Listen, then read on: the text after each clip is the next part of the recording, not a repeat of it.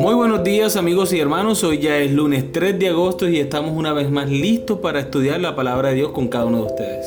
Qué bueno saber que podemos empezar una nueva semana con la compañía de nuestro Dios, con su dirección, sabiendo que Él siempre está ahí para ayudarnos. Así que bueno, vamos a empezar con nuestro estudio del día de hoy. Con ustedes, Stephanie Franco y Eric Colón. Bienvenidos.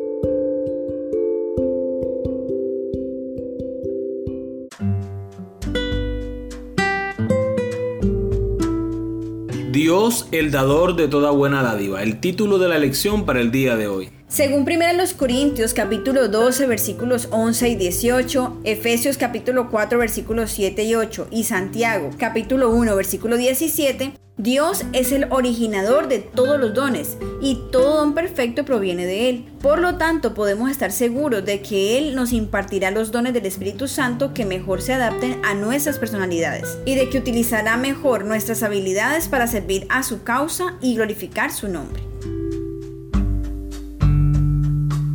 Lee Marcos capítulo 13 versículo 34 y Primera de Corintios capítulo 12 versículo 11. ¿A quién da Dios dones espirituales? Marcos capítulo 13 versículo 34. Es como el hombre que yéndose lejos dejó su casa y dio autoridad a sus siervos y a cada uno su obra y al portero mandó que velase.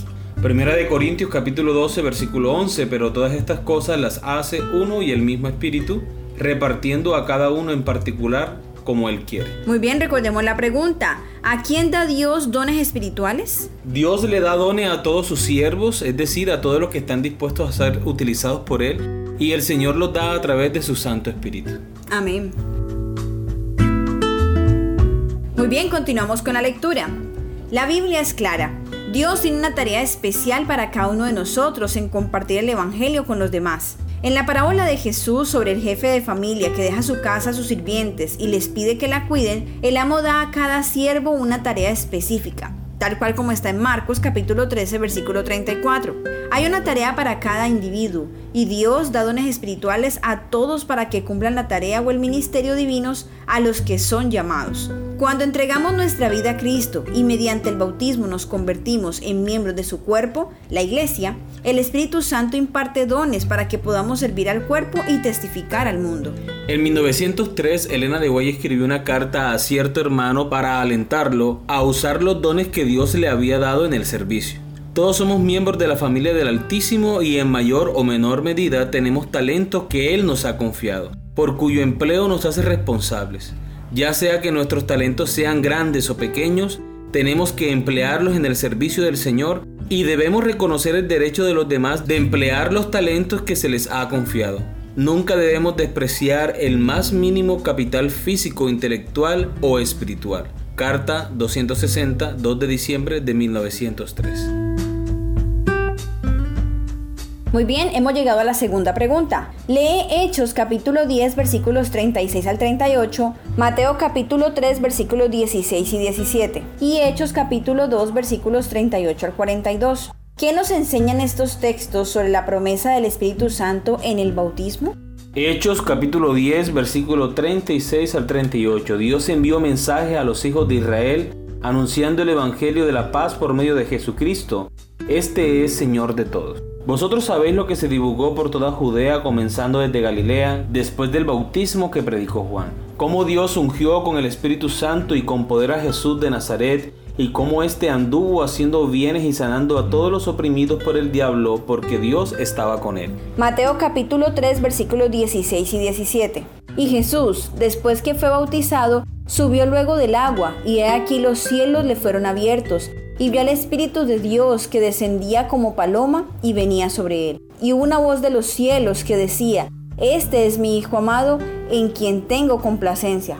Hechos capítulo 2 versículo 38 al 42. Pedro le dijo, arrepentíos y bautícese cada uno de vosotros en el nombre de Jesucristo para perdón de los pecados y recibiréis el don del Espíritu Santo.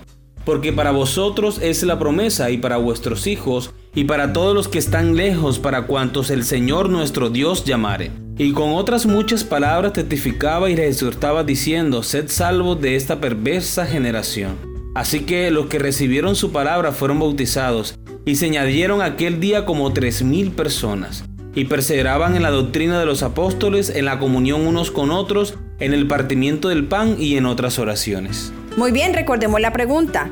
¿Quién nos enseñan estos textos sobre la promesa del Espíritu Santo en el bautismo? La promesa es que así como Jesús recibió el Espíritu Santo en el día de su bautismo, del mismo modo nosotros recibimos el Espíritu Santo para que nuestra vida sea cambiada, para que nuestra vida sea transformada, para que cada uno de nosotros sea instrumento en las manos de Dios para llevar salvación, sanidad, esperanza a otras personas. Muy bien, continuamos con la lectura. Así como Jesús fue ungido con el Espíritu Santo en su bautismo a fin de prepararlo y equiparlo completamente para su ministerio en el mundo, a cada uno de nosotros se le promete el Espíritu Santo en nuestro bautismo. Dios anhela que tengamos la total seguridad de que Él ha cumplido su palabra y nos ha impartido dones espirituales para bendecir a su iglesia y al mundo. Si escucharon lo que mi esposa leyó en la lección, todos tenemos la misma promesa del Espíritu Santo, así como Jesús. Entonces alguien se preguntará, bueno, ¿y por qué nosotros no tenemos el poder del Espíritu Santo? La respuesta es obvia. ¿Y ya nosotros tenemos la comunión que Jesús tenía con su Padre? Si nosotros tenemos la comunión que Jesús tenía con su Padre, entonces el Espíritu Santo también obrará grandes cosas a través de nosotros. No porque seamos perfectos o estemos completamente consagrados. No, es porque somos un instrumento dispuesto a trabajar en la causa de Dios. Porque a pesar de nuestras imperfecciones, nuestros pecados, Dios está dispuesto a utilizarnos, porque dicho sea de paso, es una de las formas que Dios tiene para transformar nuestra vida, para cambiar nuestro carácter, para hacer de nosotros verdaderos cristianos. Cuando nosotros tenemos esa experiencia con Cristo, esa relación, entonces nuestra vida va adquiriendo ese compromiso espiritual con Dios. ¿Cómo sabemos esto? Lo sabemos por Pedro, lo sabemos por Pablo. Todos estos discípulos tenían errores, tenían falencias, tenían problemas que debían solucionar con relación a su carácter y aún así Jesús los utilizó. Aún así fueron investidos del poder del Espíritu Santo. Entonces no pensemos, hermanos, amigos, que el Espíritu Santo no nos va a utilizar porque en algunos momentos cometemos errores. No, Dios está dispuesto a utilizarnos, Dios está dispuesto a perfeccionarnos y Dios está dispuesto a hacer de cada uno de nosotros personas para la honra y la gloria de su nombre. Amén.